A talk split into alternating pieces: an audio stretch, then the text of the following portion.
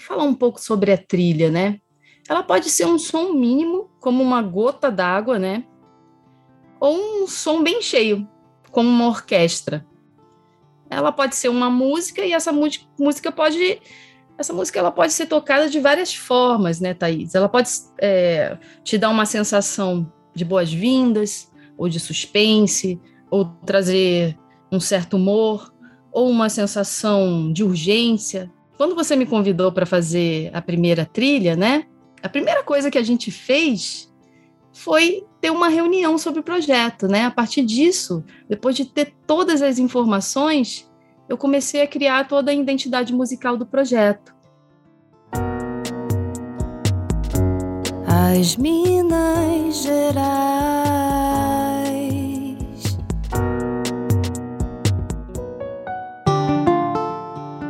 Mulheres na Economia Criativa.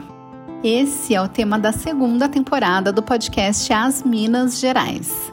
Eu sou a Thaís Polimene e lá na primeira temporada eu falei sobre amizade com amigas muito especiais.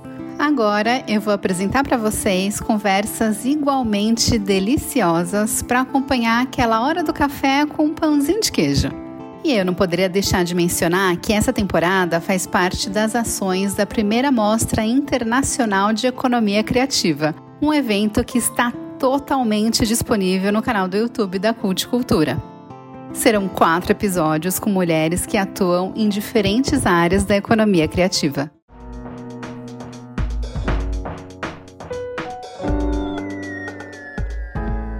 E hoje eu estou aqui com a Marcela Biasi, cantora e compositora, que também assina a trilha sonora das Minas Gerais e do Profissões de Economia Criativa. Seja bem-vinda, Mar.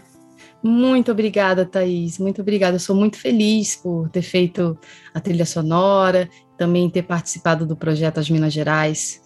Projeto tão bacana. Ai, que delícia! E, bom, hoje a gente está gravando aqui o último episódio dessa segunda temporada para finalizar com chave de ouro, porque a Marcela, além de trabalhar né, com criatividade, ela é artista.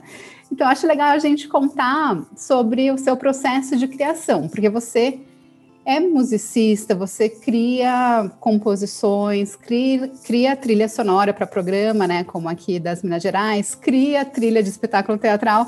Então eu quero é, saber um pouquinho como funciona o seu processo de criação. Vamos começar pela música autoral. Como que funciona para você? Então, eu componho desde cedo, né, Thaís? Eu sou uma autora que crio muito sozinha, mas amo também criar em parceria.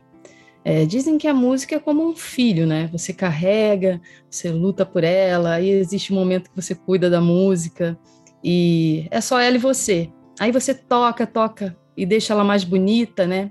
E também tem um momento em que você tem que mostrar, né? Que você tem que libertar a música, né? E eu particularmente adoro esse momento, né? Adoro observar a liberdade da música, quando ela vai sozinha, quando estamos fazendo, sei lá, uma música aqui no Brasil e alguém ouve lá no Japão. E com a tecnologia, a música está indo ainda mais longe, né? Eu com 18 anos, eu me lembro de chegar numa roda de compositores e o violão girava a roda, né? Um por um. Cada um pegava o violão ali no colo e mostrava a sua música. Até que chegou a minha vez, né? E foi um frio na barriga, assim. Mas um frio na barriga gostoso, e eu acho que foi ali que começou a minha história com, com a música autoral. As roupas é, eram velhas, assim, nem sempre eram novas, mas sempre tinha que ter a música nova para mostrar. Eu ouvia muito as rádios de MPB também.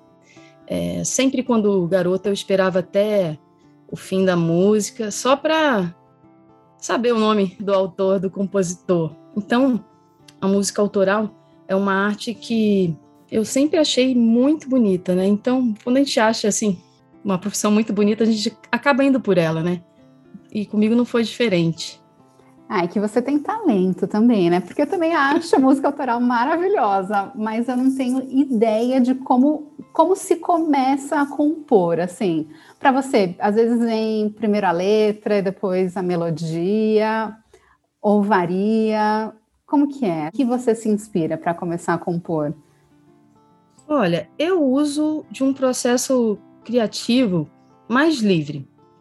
Horas eu começo a construir uma música a partir de algo que eu escrevi, tem vezes que a melodia vem da minha voz, e outras eu parto de alguma harmonia, assim, que vem do meu violão, né? Ou da minha guitarra. Desde pequena, na verdade, eu gosto de criar, Thaís. Inventar coisas. E na música eu encontrei uma, uma certa liberdade, assim, para criar, né? Então, eu fiquei ali, muita vontade. Muitas vezes é, eu busco um motivo, né? O motivo, não sei se você sabe o que é, é um trechinho da melodia que sempre se repete na música. Mas eu nunca sei também como eu vou encontrar esse motivo. Não há regras, eu posso achar simplesmente uma melodia que vem da minha cabeça, assim. É, mas meu processo criativo sempre parte dos elementos que eu tenho por perto, que é minha voz, minha guitarra, meus instrumentos. Na maioria das vezes vem como uma ideia mínima, aí vai crescendo até virar uma canção. Eu gosto muito de trabalhar com música, então eu fico vidrada fácil na música, né, sem problema algum. E ela acaba saindo naturalmente. Nossa, não sabia não do motivo. Quando você falou que é, partia de um motivo, eu achei que fosse tipo um propósito, sabe? De um motivo, é, se chama motivo. Olha. Um pedacinho, quer ver um exemplo? Sim. Aquela música do, do Beethoven, aquela, a, a quinta sinfonia, a quinta sinfonia. Tan tan tan tan, tan, tan, tan né? Tá sempre tan tan tan tan tan, tan, ah. tá sempre ali, né, repetindo aquela aquela frasezinha, né? Então, dessa frase vem o resto da música inteira, né? Então, é, é, às vezes eu parto desse princípio, do motivo, sim. Eu Seria, gosto. Qual é a diferença entre motivo e refrão? É a mesma coisa? Não, o refrão, eu, eu, ele tá mais né, no, na música popular, né? Hum. E o refrão, assim, eu considero o refrão como se fosse um resumo da música.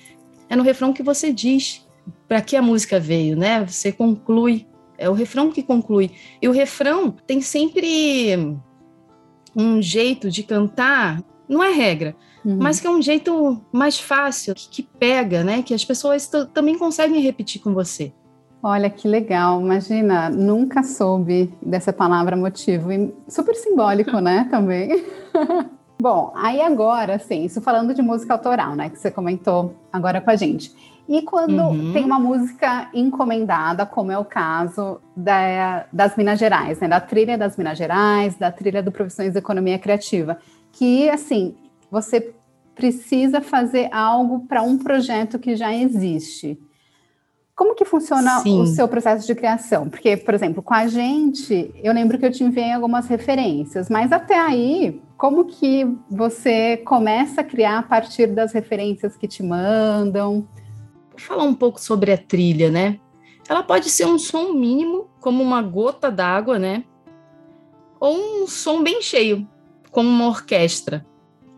Ela pode ser uma música e essa música pode essa música ela pode ser tocada de várias formas, né, Thaís? Ela pode é, te dar uma sensação de boas-vindas, ou de suspense, ou trazer um certo humor, ou uma sensação de urgência, quando você me convidou para fazer a primeira trilha, né?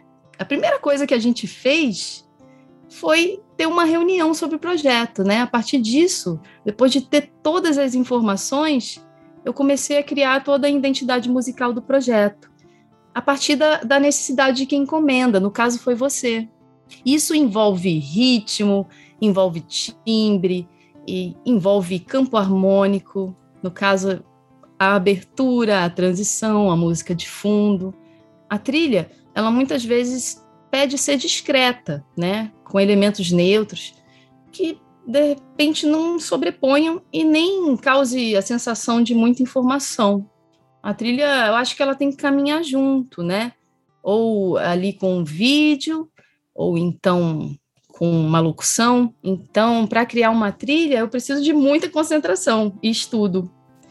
E, e essa informação toda que, que você trouxe para mim, né, foi, foi que me fez a, né, traduzir na trilha das Minas Gerais. Em minhas trilhas, principalmente nessa época que estamos mais em casa tal, tudo vem de mim, né?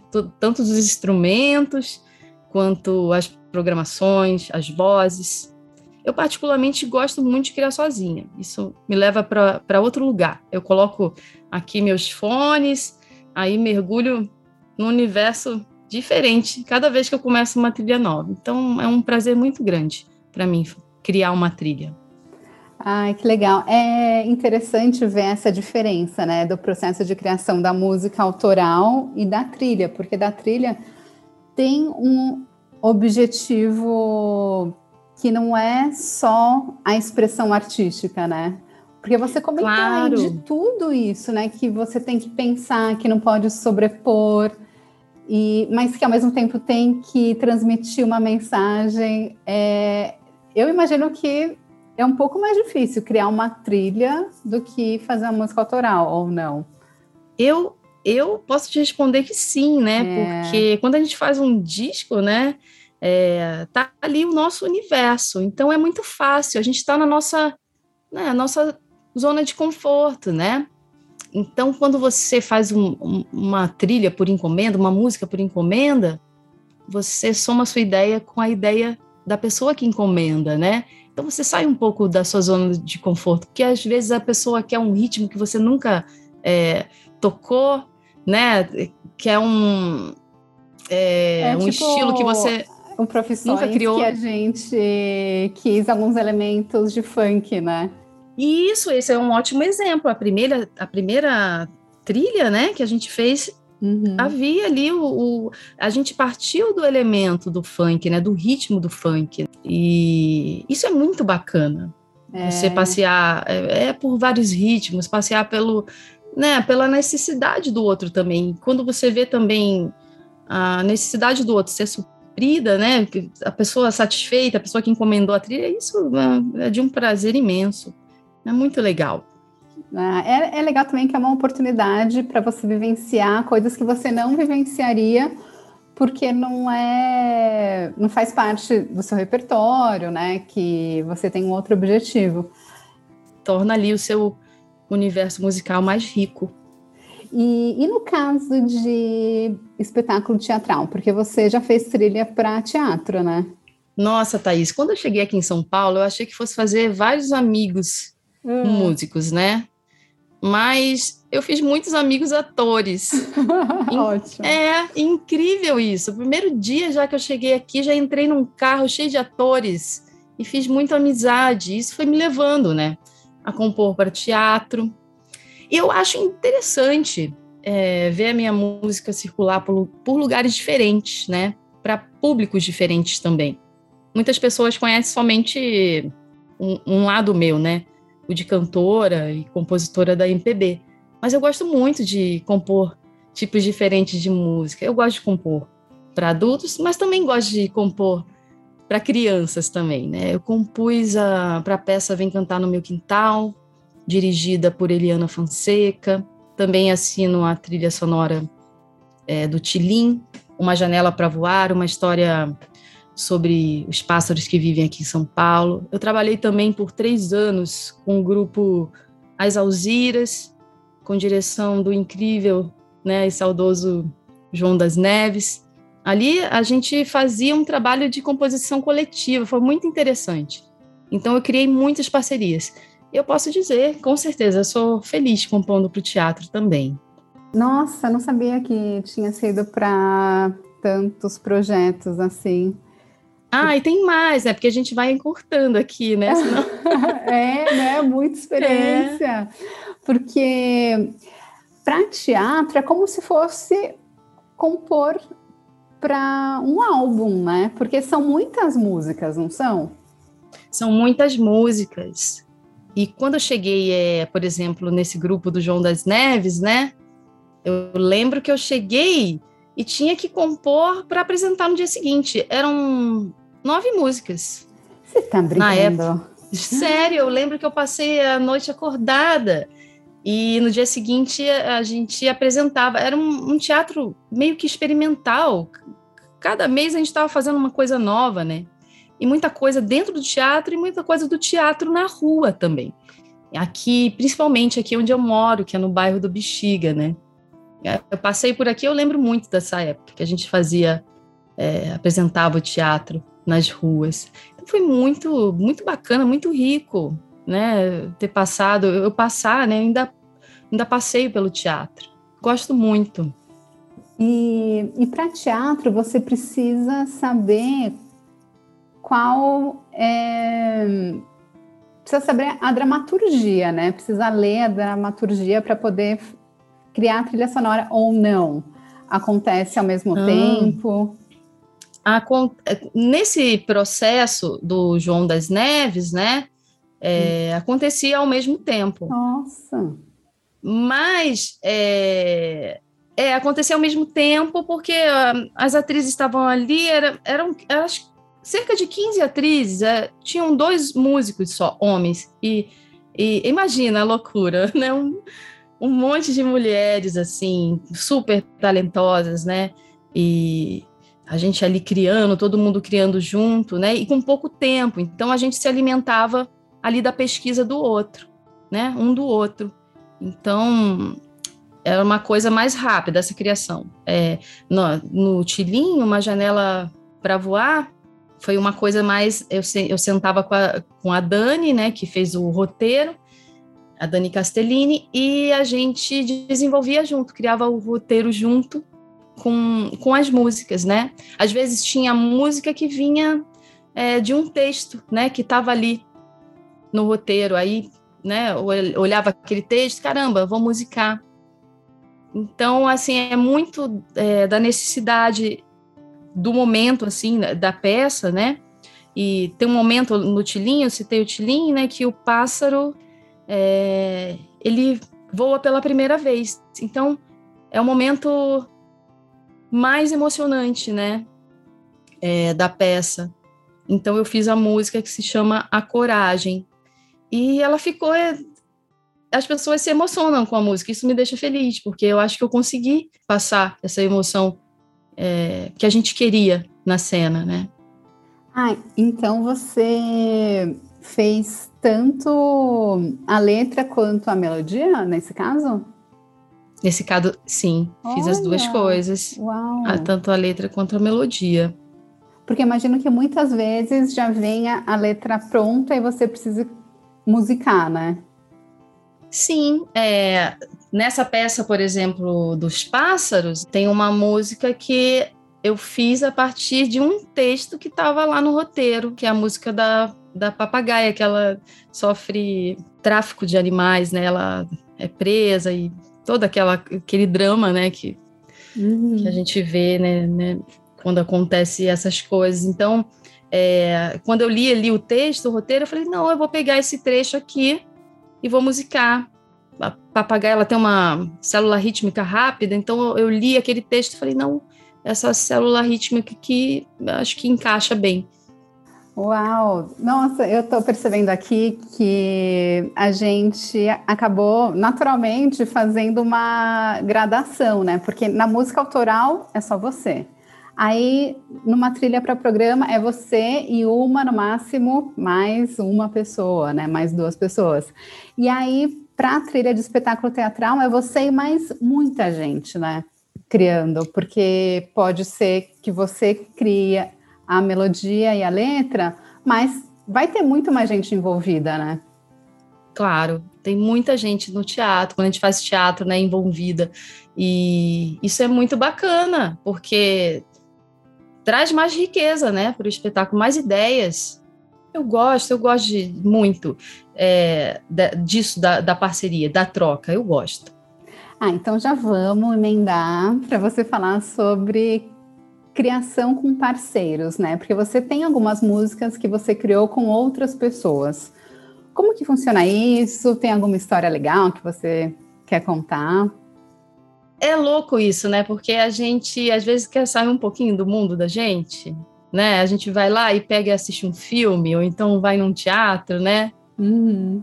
E é tão bom a gente passear pelo universo do outro, mas ainda somar o seu universo com o universo do outro, né? Eu adoro fazer música em parceria. E meus parceiros, eles são todos meus amigos, são queridos.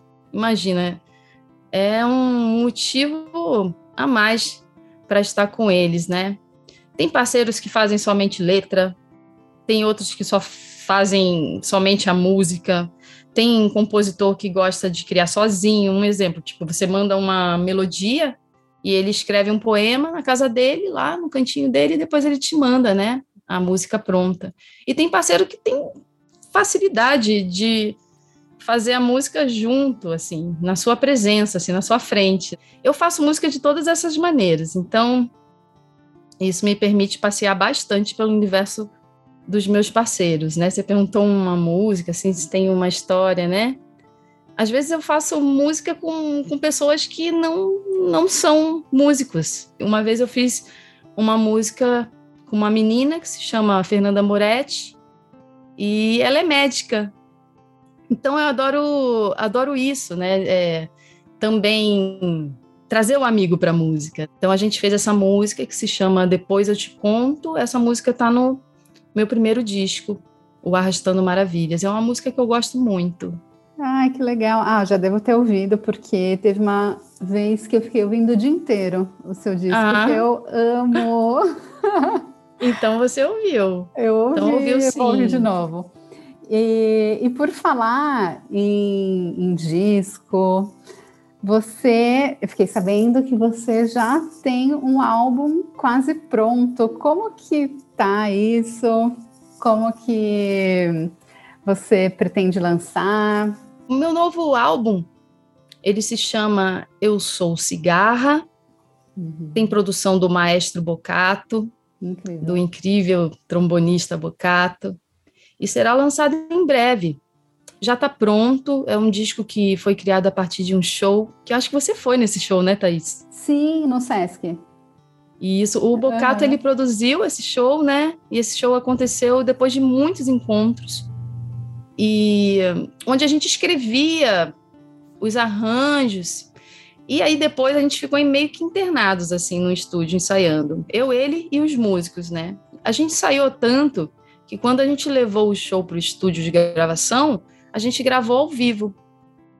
Quando eu fiz o convite para o Bocato, é. Quando eu fiz o convite para ele, ele estava andando de bicicleta, Thaís. ele, ele aceitou na hora e tudo fluiu. E foi assim, né? A parte, teve o show, teve os ensaios, tudo fluiu, né? E ele deixou o meu disco muito bonito e orgânico, né? Porque é um disco meio que gravado ao vivo, então ele tá bem orgânico. E com certeza ele é um disco que vai soar diferente do meu disco anterior, mas ele foi feito da mesma forma, a partir da minha voz, né, e do uhum. meu violão, como minhas músicas normalmente nascem. E tudo é música autoral ou tem alguma algum cover, como que é? É tudo música autoral. Olha só, é. Ai, estamos curiosos. Pois é, eu tô doida para lançar também, tô doida, doida que todo mundo escute, né? Descobrir aí quem no mundo se identifica, porque é tão legal quando a gente lança um disco, né? A gente recebe tantas mensagens.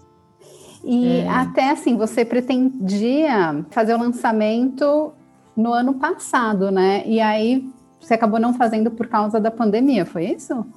Pois é, por conta da pandemia, né? tudo uhum. meio que parou. Tá. Eu, eu até hoje eu questiono a minha vontade de lançar logo, né? Mas também a vontade de lançar e tocar com o Bocato. Então, Entendi. às vezes eu fico segurando por conta disso, né? Porque é um disco que né, pode trazer um show bacana para as pessoas, porque só aconteceu um show, né? Legal que você estava lá, Thaís. Muito legal. Pois é, nossa, eu amei. Foi a convite da Érica, né? Nossa amiga em comum, que foi por meio dela que a gente se conheceu. E, ai, foi lindo o show. Foi ao ar livre, né? Eu lembro que foi muito bonito. Pois é, e quando acabou o show, o Bocato me chamou num canto e falou: O que, que, você acha da gente entrar no estúdio e gravar? Hum. Ah, foi, foi assim que aconteceu. A gente nem esperou nada. A gente já, né, já estávamos todos ensaiados. Na semana seguinte, a gente já estava gravando o disco. Ai, parabéns! é, aí agora temos que colocá-lo no mundo, porque eu lembro que tinha músicas lindas nesse show. E não tem nenhuma, assim, no, no mundo. Você vai lançar todas juntas. Vou lançar todas juntas, né? É, eu vou tocando, né? Fazendo um show aqui, uma live ali, outra ali, eu acabo encaixando uma ou outra, ah, né, para as pessoas já, já irem escutando, né? Eu tô doida para lançar logo, né? Para ver esse disco nascer. O Bocato também. Quando começou a pandemia, ele, ele já me mandou mensagem: vamos lançar agora, vamos lançar logo.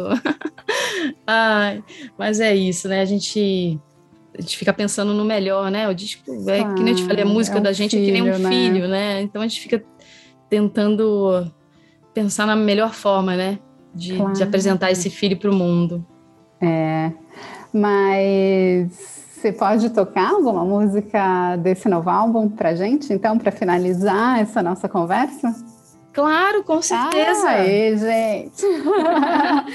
eu vou tocar então uma música que eu fiz, que é a parceria minha comigo mesma. Ah, se chama A Lua. Ai, que delícia. Má, então eu já quero te agradecer por ter participado desse podcast, por ter feito a trilha maravilhosa das Minas Gerais. Que, ó, pessoal, vocês que estão ouvindo, quando a gente coloca a trilha e tem uma voz, é a voz da Marcela. Ah. Que ficou linda. Obrigada mesmo, viu, por toda a parceria. Eu que te agradeço, Thaís. Eu que te agradeço muito, viu? Imagina. Então vamos lá. Então foi um prazer, Thaís. Eu vou tocar então a lua para vocês.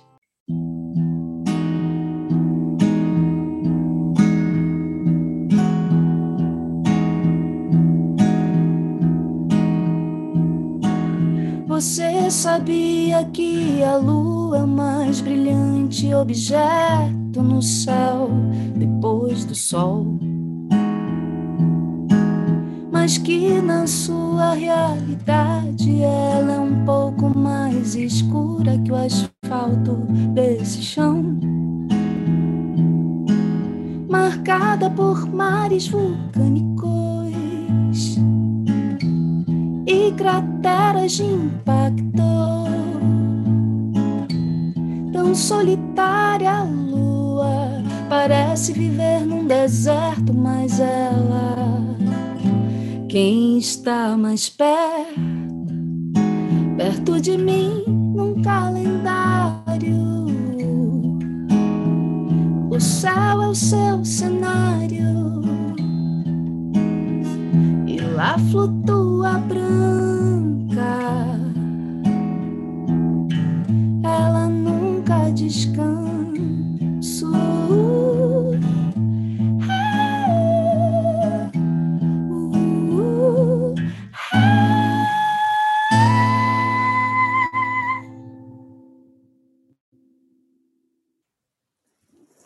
Que lindo, Má. Obrigada, Thaís. Amei também. O podcast As Minas Gerais tem produção da Cult Cultura. A trilha sonora foi feita pela Marcela Biasi e a comunicação visual pela Carol Miquelon. Essa temporada é uma ação da primeira Mostra Internacional de Economia Criativa, realizada por meio do edital PROAC Expresso Lab 40 de 2020, da Secretaria de Cultura e Economia Criativa do Estado de São Paulo, Secretaria Especial de Cultura, Ministério do Turismo, Governo Federal, com apoio do Goethe Instituto São Paulo e do Instituto Confúcio na Unicamp.